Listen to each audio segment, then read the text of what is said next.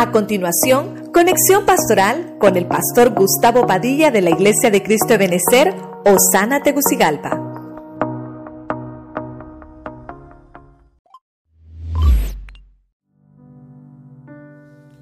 Galardones de la casa.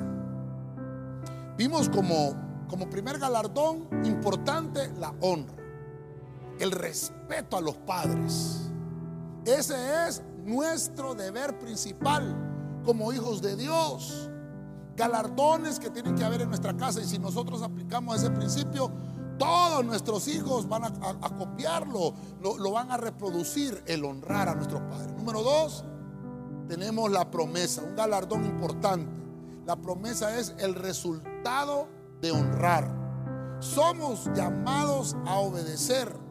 Todos en la Biblia, aquellos hombres de Dios, hermanos que fueron bendecidos, es porque ellos realizaron ellos realizaron ese llamado de obediencia. Número tres, hay otro galardón llamado protección.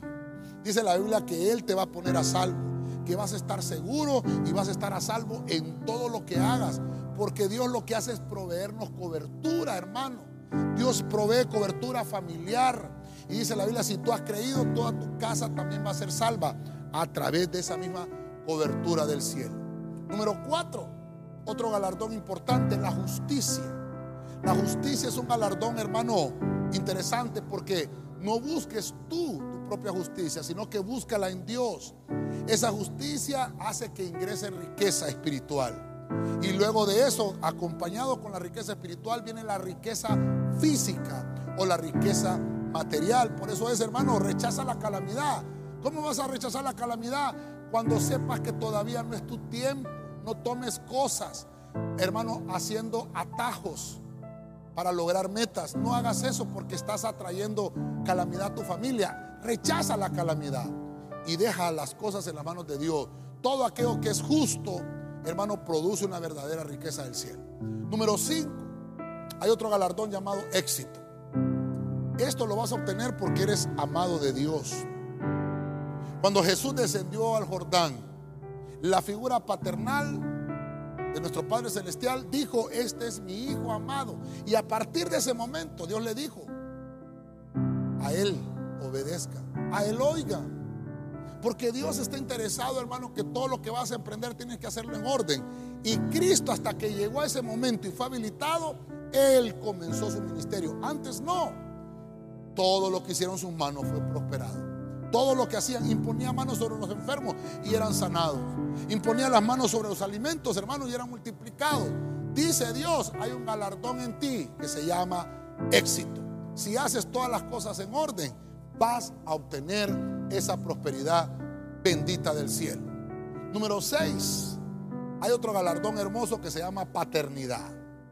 La paternidad crea un vínculo familiar.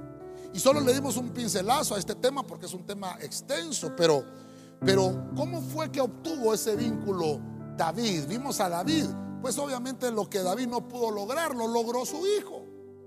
Hermano y hermana que me estás escuchando, tú que eres padre de familia, hay cosas que tú no lograste, pero tus hijos lo van a hacer. Eso es, te llama cumplir metas.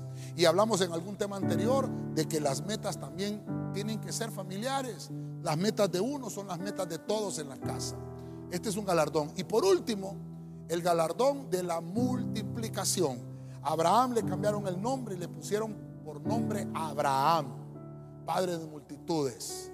Le eliminaron el orgullo para ponerle la multiplicación. Un galardón. Le cambiaron el oficio. Hoy Dios te dice, voy a darte un galardón llamado multiplicación, donde tu descendencia será bendita. Porque el futuro no lo sabe nadie. El futuro está en Dios. Galardones de la casa.